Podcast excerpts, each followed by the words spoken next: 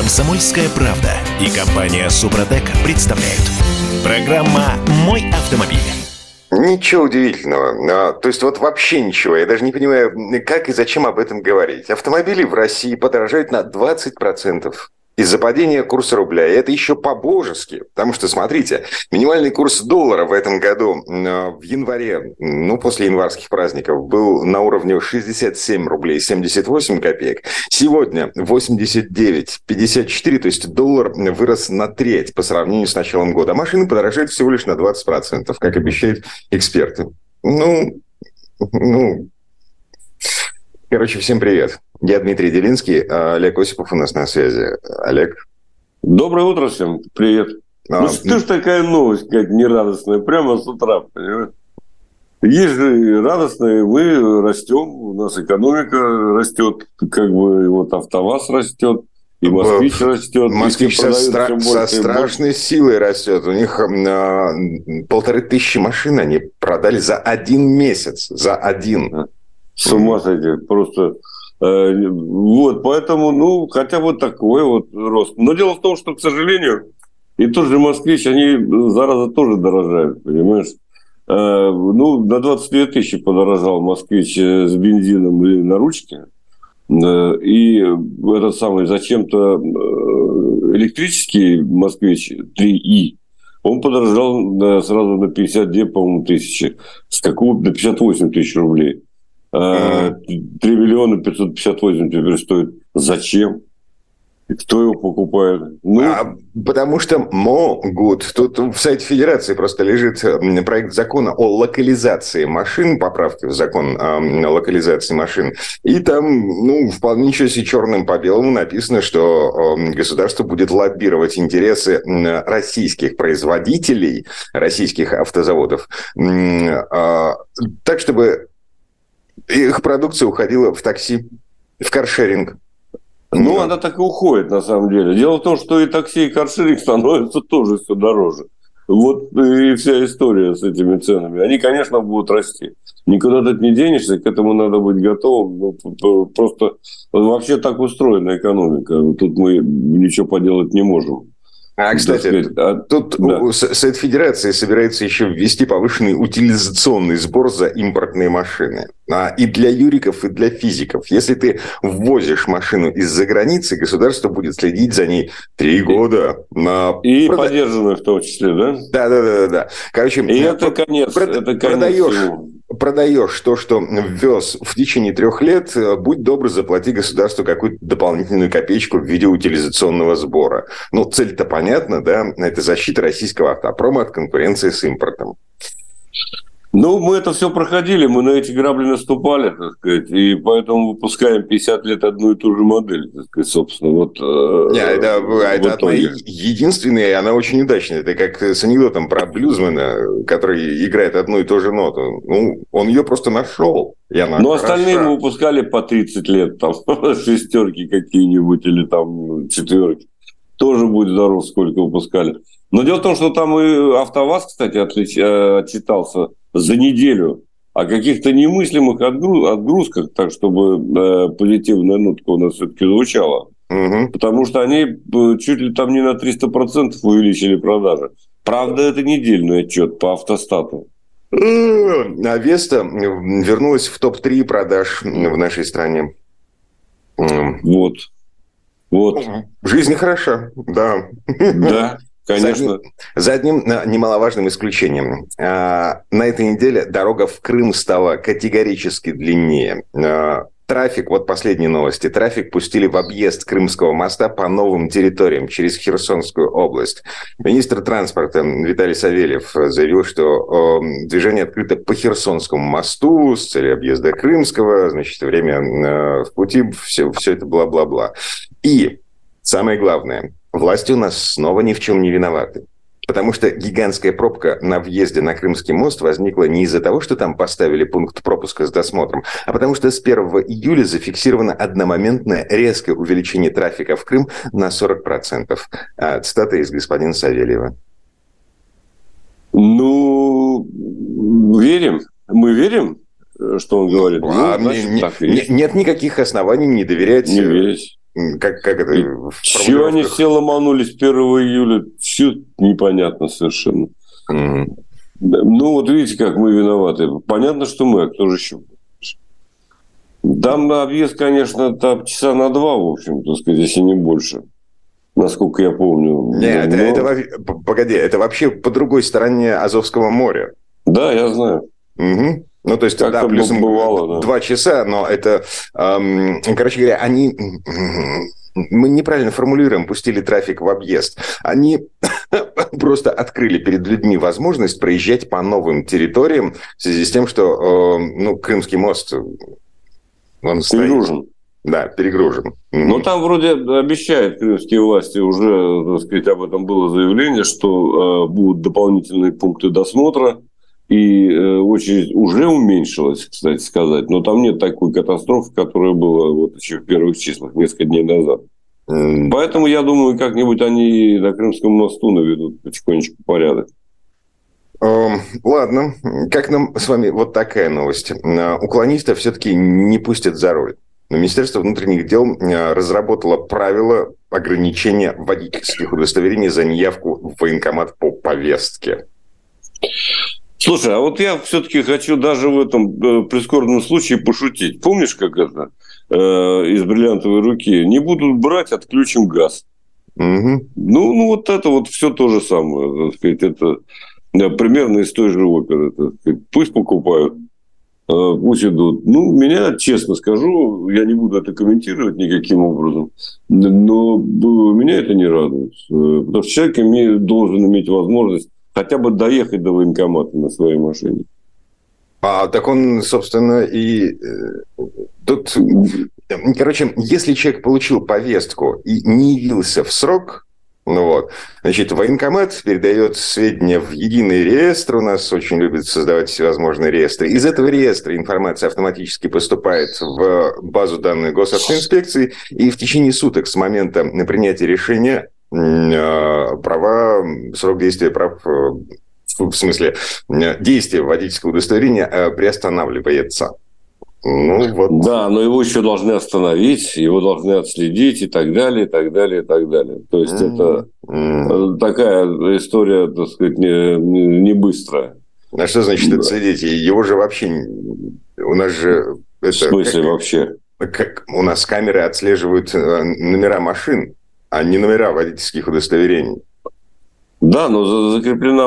Я не знаю, как они будут это делать. Ну, раз такое решение принято, значит, как-то могут, наверное, делать. Во всяком случае, кого надо, того э, отлучат от руля.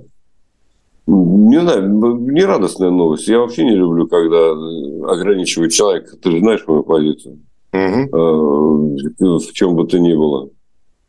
А с другой стороны, ну, как бы посвободнее становится. Вот. Да нет, я по Москве не вижу, чтобы посвободнее стало. На госавтоинспекция Пробки, да, согласовывает эм, технологию предъявления электронных прав и э, СТС. Слушай, они уже надоели с этим делом, честно скажу, потому что я уже об этом 85-й раз читаю примерно. Уже давным-давно об этом разговоры идут, и хорошо, что идут, и хорошо, что это делается, но ничего не сдвигается в итоге. Все равно ты обязан возить да, с собой бумажку. Да, да, потому что это да. прописано Точно. в правилах дорожного движения. А предыдущая э, попытка поправить правила дорожного движения в связи с появлением средств индивидуальной мобильности, мы помним, чем закончилось. Они два года переписывали текст э, и в конце концов э, написали настолько криво, что стало только хуже. Вот. И сейчас они снова готовят поправки в правила дорожного движения. Я не знаю, насколько комплексными они будут, но так или иначе господин Черников, начальник госавтоинспекции, он вчера заявил, что на согласовании правительства э, находится проект постановления о поправках в правила дорожного движения, в котором, в числе прочего, будет э, возможность э, не возить с собой документы в бумаге, предъявлять в электронном виде. Ну, в принципе, это хороший шаг. Но я вот как-то всю жизнь вожу с собой документы, и ничего, в общем, тоже, так сказать, меня это не сильно напрягает. Э, по-моему, один раз, один раз за всю историю, так сказать, я больше 40 лет за рулем, я э, забыл права когда дома. Mm. Это ничего страшного. А mm. так, в общем, вожу. Ну, хорошо, замечательно. Цифровизация э, вперед в будущее. Я тоже согласен с этим. И к вопросу о будущем. 30-й из Новосибирска спрашивают нас. Здравствуйте. Как вы считаете, у нашего автопрома есть шанс на самостоятельное развитие? Или мы всегда будем использовать европейские, теперь китайские машины? Знак вопроса. Слушайте, как его зовут человека? 30-й. Да? 30-й. Я уже в конце... примерно цифра 0 или буква О, я, я... Да, короче говоря, я примерно 300 раз объяснял уже, так сказать, в том числе и в наших программах с тобой, Дим, о том, что не существует российского, немецкого, американского автопрома. Существует глобальный автопром. И отделяться, так сказать, совершенно невозможно. Это... Если вы отделитесь, вы будете делать машины стоимостью с чугунный мост каждую, чего мы и наблюдаем. Uh-huh. Да, ну тут о чем говорить? Нельзя делать э, небольшое количество автомобилей, при этом э, сохранять доступные цены. Поэтому весь мир уже давно, давным-давно совместным, а, совместными усилиями делает любые автомобили. Что Мерседес, что Хонгджи, что, так сказать, Черри там какой-нибудь. Все то же самое. Значит, нашего коллегу э, из Новосибирска зовут Алексей, он прислал таки свое имя. Так. Алексей, да, нет, нет в отрыве от мирового процесса нет будущего ни у какого автопрома, любого. А прямо сейчас мы прервемся. Комсомольская правда и компания Супротек представляют. Программа «Мой автомобиль». А мы вернулись. Я в петербургскую типа студию на берегу Невы э, Дмитрий Делинский, а Олег Осипов э, с берегов Москвы реки. Олег, привет. Привет, натурально с берегов. Да, 8 967 200 ровно 9702, номер, по которому нам можно писать в WhatsApp, Viber, Telegram и даже смс мы принимаем. И мы здесь про машины говорим. А, что у нас? Мы уже сказали, что ну, Лада Веста э, э, отчиталась о довольно серьезном росте продаж, 1169 экземпляров, и это уже третье место на рынке. Причем это за неделю, недельные продажи Веста. Да, ну, слушай, хорошо, я рад за коллег, которые умудряются продавать, так сказать, по, в общем, немаленькой цене, с моей точки зрения.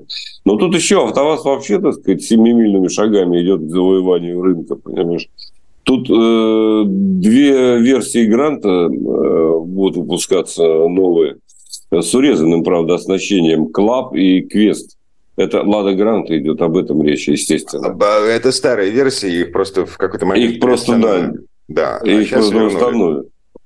Э, кстати сказать, к сожалению, Лада Гранта лишится парктроников, потому что это оказалось самой проблемной э, деталью, самой проблемной системой. Не могу понять, честно клянусь, какие проблемы с парктроником. Но вот, оказывается, такие... Первый раз, кстати, слышу э, за все время, что были проблемы с парктрониками. Я У Лады Гранта они есть. И поэтому эти парктроники исчезнут из э, гранты, гранты в исполнении КЛАП. Э, в общем, вот так вот. Ну, а в Ладно. целом... Да. Э, если мы продолжаем нашу рубрику «Новости и столетия», э, а, обнаружена партия бракованных НИФ с лопнувшими тормозными шлангами. А, партию эту обнаружили, э, собственно, прямо на заводской площадке, и в связи с этим отправили все машины на перепроверку. Ну, детали Чрезвычайно нет. неприятная история, конечно. Да. Лопнувший тормозной шланг – это беда. Э, я ездил с такими. Были, причем на разных машинах. Разумеется, чаще на «Лады».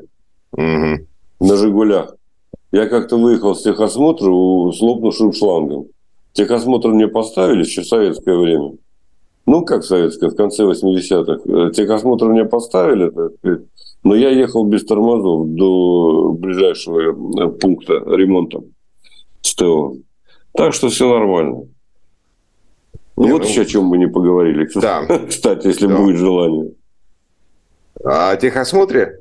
Опять? Ну, конечно. Это же, это же бесконечная тема. Она наше все. О, Школа подготовки водителей и техосмотр. Ну, еще ОСАГО, естественно. Так, понятно. Значит, а, а, наступаем на любимую мозоль Олега Осипова. А, у нас вот это сообщество, как оно называется, операторов техосмотра, да, выступило... Союз операторов технического осмотра. Союз, понимаешь? Вот Выступил... у нас был СССР, а это другой союз. Резко... Это СОТ против передачи полномочий по контролю за техосмотром от Российского союза автостраховщиков э, Росаккредитацию. Мотивировка. Э, Росаккредитация не имеет никакого опыта по организации контроля за таким большим механизмом. Ну, а Причем... страховщики имеют? Страховщики имеют опыт продаж. О, конечно. Опыт продаж они имеют, это правда. Mm-hmm. Я каждый, я сейчас частенько езжу в офис. В Москве есть такой высоковольтный проезд. И там скопление такси. Эти такси э, стоят в очереди как раз на техосмотр, на получение диагностической карты. Все это делается мгновенно, там примерно за минуту. Понятно, что там фотографируют. И все это под эгидой РСА, Российского союза автостраховщиков. Все это формальность. Машины выезжают какие есть. А, Дмитрий, если позволишь, я скажу самое главное. На самом деле контроль за техническим э, состоянием автомобиля необходим. А, в любой стране мира он существует в том или ином виде, так сказать, и он должен быть в России вне всякого сомнения. Я считаю, что это необходимо. Хотя я бы больше доверял человеку, который тоже все-таки не самоубийца э, в массе своей люди. Ой-ой-ой-ой-ой-ой. Ну, так мне кажется. Да. Так мне кажется. Я никогда не поеду на неисправном автомобиле. То Это стараюсь. Олег, Олег Осипов, да, я все прекрасно понимаю. Э, просто когда я выхожу у себя во двор, а у меня э, новый жилой комплекс, и в нем живет в основном молодежь, я вижу там такое... Эм, Это... Я тоже вижу. Как же я могу не видеть? Вижу, конечно. Но, короче говоря, тут дело вот в чем. Э, конечно, нужен техосмотр э, в том или ином виде, так сказать. Но этим занимается, вот мне очень нравится, то в Германии, там АДАК. Довольно авторитетная, влиятельная организация, которая не имеет никакого отношения ни к государственным структурам, ни к полиции в том числе, ни к чему прочему. То есть, ну, они очень хорошо за этим следят, так сказать. Вот эти вот самые наклейки выдают не просто так. Но... Понятно. Это, это немецкое общество, которое впитало с молоком матери законопослушность. Эти люди, вот тоже на этой неделе появилась новость, в одной из земель, в одном из муниципалитетов Германии вводят штрафы за слишком громкое хлопанье дверью. Хлопанье дверью будут штрафовать. понятно, Жиру что, бесится. Понятно, что никакого правоприменения у этого закона, скорее всего, не будет. Но само наличие штрафа в 80 евро, вот, оно будет на подкорке у жителей вот этого самого муниципалитета, и они будут инстинктивно прикрывать двери аккуратнее, не хлопая. Ну, вот видишь, жиру бесит, я же говорю, тут больше там никак не объяснишь. Но я хотел бы сказать к нашим баранам вернуться, которые э, занимаются э, техосмотром, да? А, на самом деле, вот давай разберемся, чего они делают. Вот они загоняют машины на свой стенд, который вложили 300 тысяч, там, я не знаю, сколько они вложили. Так сказать. И в течение 15 минут говорят, о, дорогой, так у вас мы диагностическую карту не выдадим. Вот, пожалуйста, такая неисправность, такая но. Поезжайте, исправляйте. Сами Но. они руками ничего не делают. Ни черта не делают. Это просто паразиты, которые э, зарабатывают на том, что человек обязан предъявить. Да? Вот и все. На самом деле с этим справляются во всем мире совершенно спокойно дилерские центры, станции Заши... техобслуживания. Зашибись. В дилерском центре, на станции техобслуживания, в конце концов, у гаражного мастера, у которого я обслуживаюсь в связи с тем, что официальный ну, как бы все, там, я попрощался в связи с тем, что они накосячили три раза подряд. Вот. А, у них есть а, динамометрические стенды, у них есть м, вот эти ролики для проверки работы тормозной системы. Ну, во-первых, есть. Для проверки тормозной системы, конечно, вне всякого сомнения. Более того, там ее проверять э, таким нелепым образом, как проверяют э, на станции СТО, совершенно не обязательно. Э, и, ну, слушай, ты выйдешь без тормозов. Я понимаю, что тормоза придумали э, трусы, да, но э, без них выезжать просто ни один человек не будет, наверное. Я да, я все, я все прекрасно понимаю. Я даже знаю истории, по-моему, ты мне об этом рассказывал, о том, как после выезда да, с, я про- именно... с проверки тормозной системы да. на станции техосмотра, вот, у тебя лопнул тормозной шланг. На выезде да, именно потому, что так я ездил себе, так сказать, годами, и нормальный шланг был. А там они заставляют резко тормозить э, несколько раз, и все, у меня шланг лопнул, собственно говоря. Потому что не новый был на девятке, было такое дело. И, кстати, ладно. меня совершенно спокойно, с чистой совестью отпустили люди в погонах, тогда еще этим занимались. И я спокойно ехал без тормозов там до того. Короче, это надо все переосмысливать и приводить в, в норму. То есть многие дилеры на самом деле и сейчас имеют, конечно, возможность выдавать диагностические карты. Очень многие. Это я не скажу, что все, но многие. И почему бы этим заняться не какому-то союзу операторов техосмотра, который, собственно, занят только тем, чтобы э, стричь э, деньги, выявляя там неисправности, и больше ничем. А вот именно дилер, у нас есть, между прочим, РОА, была такая организация российская, ассоциация автодилеров. Э, почему бы им этим не заняться, не поручить? Ни Росаккредитации, нет, так сказать, вот этому союзу операторов – об э, объединению российских автодилеров. Угу. А давайте мы с нуля, полномочиями. с нуля вообще создадим какую-нибудь организацию, которая будет с чисто незапятнанной репутацией, и посмотрим, а, что с ней произойдет через условные три года. Слушай, они давно Место проклятое. Они существуют больше 30 лет. Угу. Это э, российское объединение автодилеров. Они раньше боролись только с тем, чтобы не возили, э, скажем так, левым образом не обслуживали автомобили. А теперь параллельно импорт узаконен, они сами этим занимаются. Поэтому никаких проблем нет. Ну, Там наверное. авторитетные достаточно люди. Более того, а, у них а, действительно... да, Олег, а это не те самые люди, которые впаривали нам по 200-300 тысяч за э, коврики и сеточку в бампер?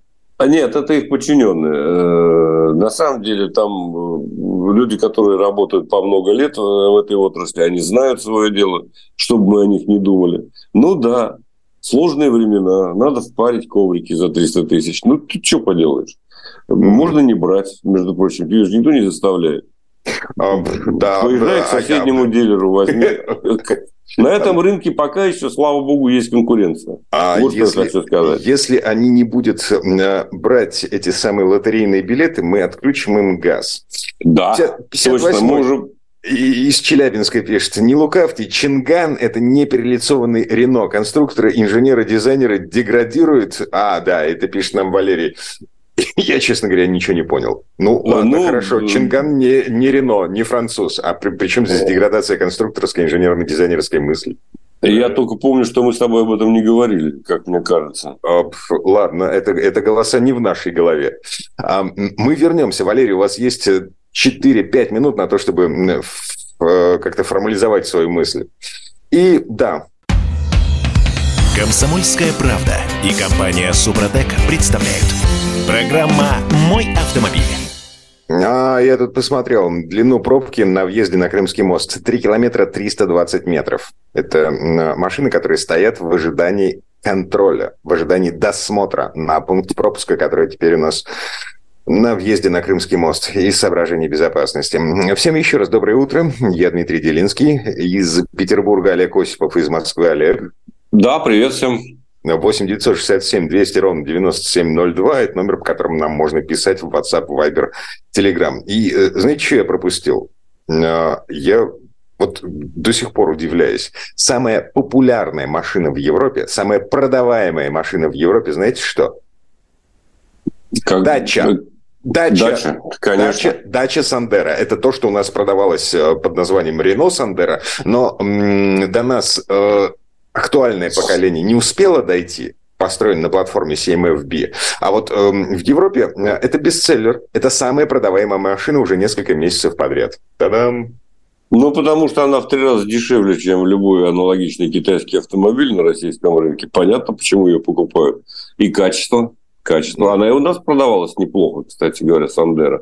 Да, но Я предыдущее поколение, не, не, сем, не семь. Ну, ну предыдущее, да. Ну, да, платформа там новая, так сказать. Ну, в общем, это все совершенно понятно. Собственно, дача это тоже Рено. Mm-hmm. По сути дела. Там это все принадлежит одной и той же компании. Когда-то она как... была совместная, Рено Nissan. Да, и мы помним, как АвтоВАЗ выводили в э, вот это подразделение «Дача». Ну вот, в позапрошлом году это все началось. Эм, и мы помним, что платформа CMFB должна была стать основой Нивы, на минуточку. И Ну, как бы... Слушай, там опять идут разговоры на автовазе, чтобы использовать эту платформу на самом деле, потому что да, каким-то и... образом там часть э, разрешено использовать, или, так сказать, они как-то договорились. Того, первые прототипы «Искры» – это замена «Гранти». Да, вот они построили... как раз будут на 7F. А они уже ездят по Тольятти, в камуфляже ездят э, тестовые машины, их э, фотографируют чуть не каждый день. Там вся проблема в том, э, чего они будут ставить. Платформа предполагает определенные компоненты, да? Вот есть они или нет? Отладят в Тольятти или найдут какого-то поставщика параллельного или нет? Вот весь вопрос в чем. Если найдут, значит, проблем не будет. Но пока, вот видишь, как с парктрониками для гранта не получается. Угу. В общем, надо... С другой стороны, что мы не можем сделать патроник, что ли? Ну, пусть он будет в пять раз больше по объему. Но это же несложная история, как мне кажется. Это, в смысле, это наши микросхемы самые, самые большие Самые микросхемные микросхемы в мире. Ну, нормально. А на втором месте в Европе по продажам э, Tesla Model Y. Вот. Ну, да, слушай, тут Тесла отчиталась, конечно, это потрясающе. Э, то есть они продают по полмиллиона автомобилей в месяц. А это в мире. В Европе, ну, как бы, в мире, да, конечно. все-таки. Да, в Европе поменьше, но зато они там гиперфабрику э, Маск создал в Берлине, и, конечно, он э, заваливает, так сказать. Кстати, в Китае, между прочим, Теста стоит дешевле, чем во многих других, во всех других странах. Угу. Именно для того, чтобы завоевать китайский рынок. Потому что там на втором месте по э, количеству произведенных э, автомобилей, электромобилей, идут как раз китайцы. Я забыл компанию, как она называется. Ну вот, ну как а, раз китайские. Ну ладно, не суть. Ба, по-моему, да. А. По-моему, да, так, это крупнейший производитель Китая, но они все равно уступают Тесле, в том числе у себя на рынке. Ну и понятно почему, потому что Тесла все-таки имя, бренд, э, технологии совершенно другие. И, конечно, она попрестижнее э, и посимпатичнее, мягко говоря. Так, и вот смотрите, а, Ford подтвердил окончание производства хэтчбека Fiesta. А, в пятницу на этой неделе, 7 а, июля, последние фиесты сойдут с конвейера, и дальше все. Фиеста, следующая фиеста будет уже электрической. Нет, даже вообще электрической версии фиеста не будет.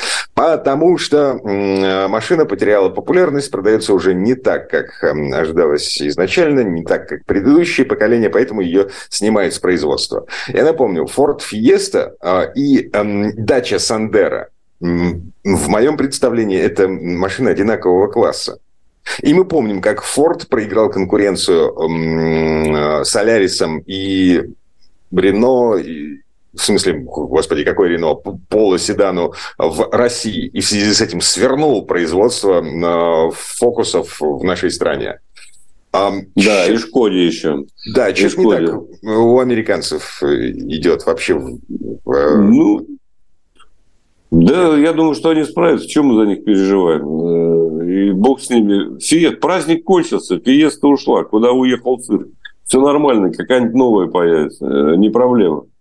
Э, Форд славен другими автомобилями и, по-моему, неплохо справляется со своей задачей, в том числе на крупнейших рынках. Я имею в виду американские и китайские. Я, я, я, я понимаю, на американском рынке Ford F-150, причем в электрической версии в том числе, э, огромная здоровенная машина, пикап, все как любят американцы, не мы. В Европе маленькие машинки, фиесты, сандеры. Да, согласен. И mm. там и конкуренция жестче, безусловно. Американцев... Клио, в конце концов, э, Toyota Yaris. Ну, вот. Это все бестселлеры европейского рынка сегодня, в мае, в июне. Ну вот. Ну, да, американцы пытались выпускать маленькие машины для Европы. Ford K, допустим, был такой, помимо ой, Fiesta. Ой, да? ой, ой, ой, ой, ой. Очень симпатичная машинка, она немного ездила, кстати сказать. Mm. Вполне себе нормальная. Да, вот. Ну, а потом появились, конечно, э, Шкоды замечательные, там многие другие автомобили, которые э, переплюнули, конечно. Так сказать. И кроме того, вот опять же, весь вопрос в том, сколько выпускать и продавать. Как можно держать цены. У американцев не очень получалось с маленькими машинами. Ну и бог с ним, они занимаются другим. Тоже неплохо. спортивными, например, автомобилями, быстрыми, или, конечно, мастодонтами, джипопотамами. Э, кстати, у Обамы, он там, я не знаю, много лет пытался пересадить э, на маленький автомобиль американцев. Нифига у него не получилось.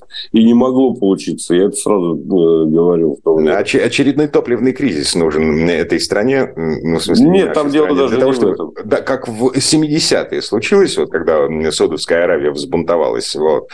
Вот тогда американцы начали пересаживаться на маленьких японцев. Угу. Да не было ничего такого. Они пересаживались, но это не носило массовый характер. Это невозможно. Это уже традиция. Я спрашивал э, приятелей и, кстати говоря, коллег из Америки. А зачем тебе пикап? Ты же, чтобы снег возить, зимой там нападал, они так его и не счищают. Так он в кузове ездит снег в Детройте, например. Ну, это традиция. Мы пионеры. Вот такой ответ.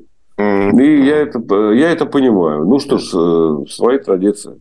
Пионеры, в смысле, кстати, покорители Запада. Э... Да, покорители, так сказать, вот тех самых мест. Но, кстати сказать, э, в Штатах полно мест, где действительно лучше ездить на пикапах с большим багажом. Это да, правда. Да, прекрасно понимаю. Слушай, с этим ну, электрификация всего, это ну, такой отдельный вопрос. Да, Может, у меня ничего. есть еще несколько минут, чтобы поговорить о внедорожниках настоящих. Тем более, Хорошо, танк 300 э, и конкуренция да, но... с японцами. Так, давай. Не с японцами, а э, теперь уже, так сказать, уже и с китайцами. То есть что... китайцы с, с китайцами начинают конкурировать на российском рынке? Китайцы с китайцами, да. Они разворачивают э, битву за, скажем так, приоритет на российском рынке. Это правильно, это здорово. А, а, чем больше... Если бы они еще каким-то образом учитывали цены в этой борьбе, вот, в битве. Вот о чем я и хочу сказать. Конечно. Потому что вот удивительным образом, то ли у них сговор какой-то, а монопольная служба не обращает внимания на это дело, антимонопольная, или обращает, но не хочет с ними связываться. Короче говоря, что БАИК, который в автоторе выпускается, с тем же двигателем, кстати, что и танк 300, это двухлитровый. У танк 300 он немножко придушен, 220 у нас в Китае 227, да, допустим. А вот этот БАИК такой же двухлитровым э, бензиновым мотором 225, по-моему, выпускается. Но теперь вдобавок еще то ли по параллельному, то ли официально они ввозят и дизельный БАИК, там 168, если не ошибаюсь, сил, но зато момент большой. И действительно, дизель для такого автомобиля, для такого рода рамного внедорожника, это самый, с моей точки зрения, подходящий вариант. Хотя, должен сказать, что я вот езжу на э, танке 300, и, конечно, он пользуется немыслимым э, интересом среди других участников движения. Меня постоянно останавливают, даже на ходу. Вот едешь в пробке, обязательно откроется окошко, кто-то спросит, а как машина? Да, ну понятно. А сколько ест? Я говорю, ну если денег не жалко, там, около 14 литров на 100 километров в Москве у меня вот, по бортовому компьютеру. Это честные данные, абсолютно я ничего не преуменьшаю, не преувеличиваю. Но там, в принципе, можно 92-м заправляться, но я бы никому не рекомендовал, нужен 95-й. Более того, я свыкся с тормозами у этого автомобиля. Oh. То есть я понимаю, что, в общем, их хватает. Конечно, мне хотелось бы, чтобы они были еще эффективнее, но мало ли чего с половиной тонны. Две с половиной тонны, да, они все такие. Кстати сказать, вот тот байк, который в автоторе, у него и крыша съемная, между прочим, это вообще обалдеть. Но, mm-hmm. правда, цена те же 4 миллиона, по-моему. Сговорились, не иначе. Сговорились, натурально. А, да, если они вступают в конкуренцию друг с другом, по идее, они должны немножко ценовую войну устроить. Я бы с удовольствием на это посмотрел. Так, ладно. Да. А это будет. Будет а, обязательно. Да, с, с Олегом Осиповым прямо сейчас прощаемся. Олег, спасибо. Всего доброго, удачи всем на дорогах. Пока. А впереди Сан Саныч Пикуленко. Комсомольская правда и компания Супротек представляют. Программа «Мой автомобиль». А это мы вернулись в студию радио «Комсомольская правда». Я Дмитрий Делинский. В этой четверти часа у нас традиционная история от Александра Пикуленко. В 90-е годы прошлого века в американском автомобильном дизайне стали отчетливо ощущаться признаки глубокого кризиса. Господствующий биодизайн превратил машины в безликие обмылки, и с этим нужно было как-то бороться. Дизайнеры отчаянно искали новые идеи, и для многих источником вдохновения стал стиль 30-х-40-х годов. Среди них был и главный дизайнер концерна Chrysler Брайан Несбит. В 1997 году он выкатил на суд публики концепт под названием «Пронто», который вскоре стал серийным Chrysler PT Cruiser – Изначально в 2000 году выпуск этой машины был налажен на мексиканском заводе Chrysler, а в 2002 к сборке подключился еще и завод Евростар в австрийском Граце. Вот здесь слово Сан Санычу. Предыстория. Многие автомобилисты сегодня жалуются, что внешний вид автомобилей массового производства в последнее время стал очень унифицированным и безликим, что порой трудно отличить друг от друга машины разных производителей.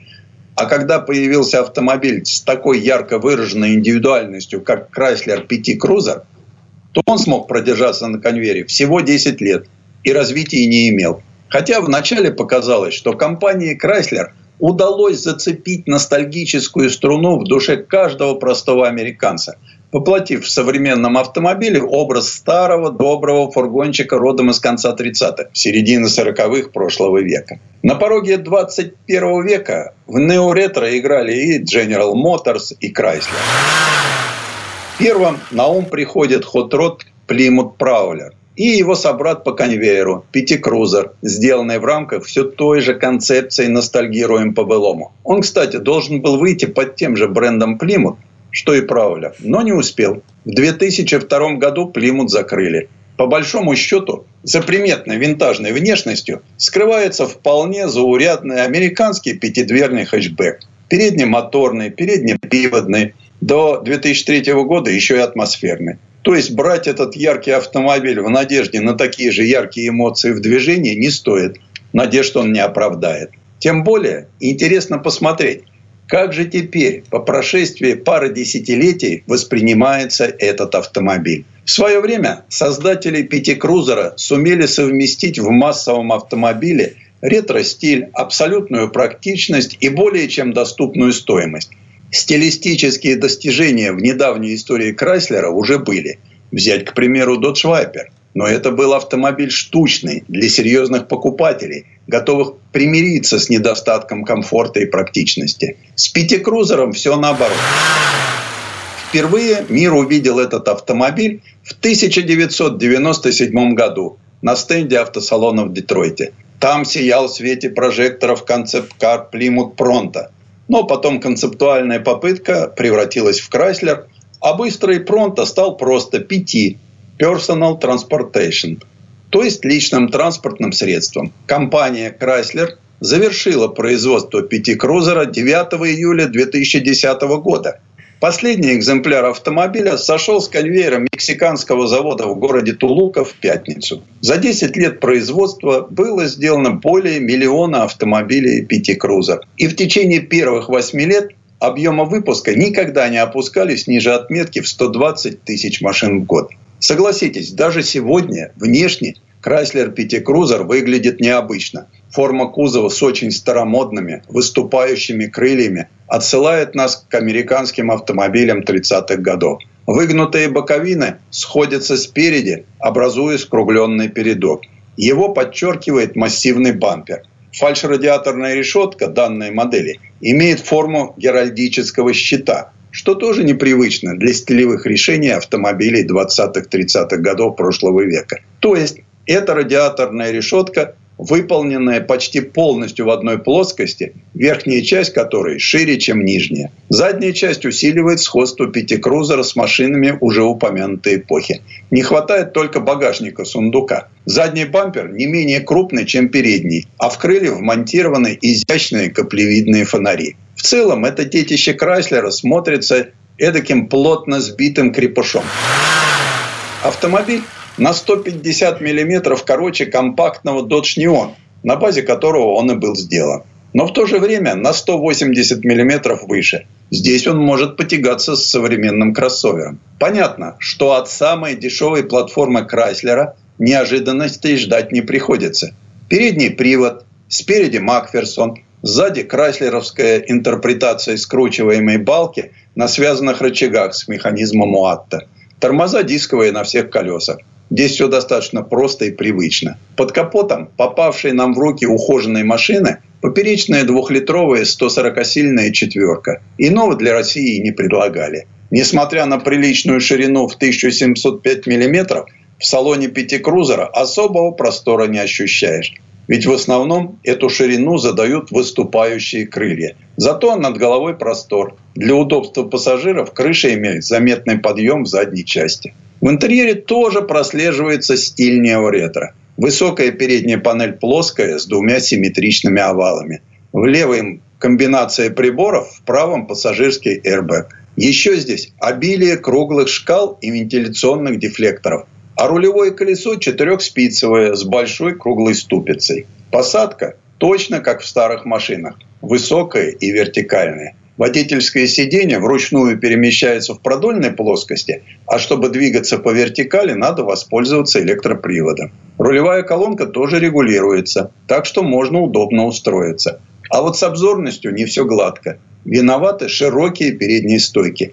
Зато все происходящее сзади хорошо видно в огромных зеркалах. На задних сиденьях тоже можно расположиться с комфортом. Пространства над головой хватает и ногам не тесно. Задний диванчик можно разложить, а можно и вообще вынуть из машины. Как утверждает старый рекламный буклет, существует аж 26 вариантов трансформации салона. Мы не считали, убедились лишь в том, что задние сиденья легко снимаются, отдельно правые, отдельно левые. Для удобства транспортировки они снабжены ручками и колесиками. В багажнике есть жесткая полка. Ее можно установить на двух уровнях или превратить в откидной столик, что порадует любителей пикников. Ручка пятой двери сделана в виде эмблемы Крайслер. Потянешь за эмблему, дверца поднимается вверх. Это единственный способ. Других способов открыть дверь не предусмотрено. А зря. По правде сказать, от багажника мы ожидали большего. С другой стороны, его можно грузить высоко. Запускаем двигатель, переводим рычаг селектора в положение драйв и поехали. Точнее, покатились. Автомобиль мягко тронулся с места и в ответ на легкое нажатие на педаль газа, можно сказать, не отреагировал и продолжил двигаться неторопливо. Чтобы почувствовать его габариты, времени понадобилось больше, чем обычно. Но гораздо неприятнее был меланхоличный характер машины. Пятикрузер совершенно равнодушно относился ко всем попыткам хоть как-то заставить его ехать побыстрее. Не очень-то реагирует даже на кикдаун. По темпераменту он точно ретро-автомобиль. Мы попытались найти какой-нибудь спортивный режим трансмиссии, но обшарив все окрестности руля и селектора коробки, ничего не нашли. Ни кнопки, ни тумблера. Понятно, что к автомобилю за эти годы ставшему коллекционной классикой надо привыкать. Но в сегодняшнем достаточно быстром московском потоке становится неуютно. Конечно, если долго давить на газ, автомобиль набирает скорость, при этом двигатель издает приятный слуху спортивный рокот. Но все происходит удивительно неторопливо. Хотя сегодня этот автомобиль и выезжает в основном в летние выходные дни.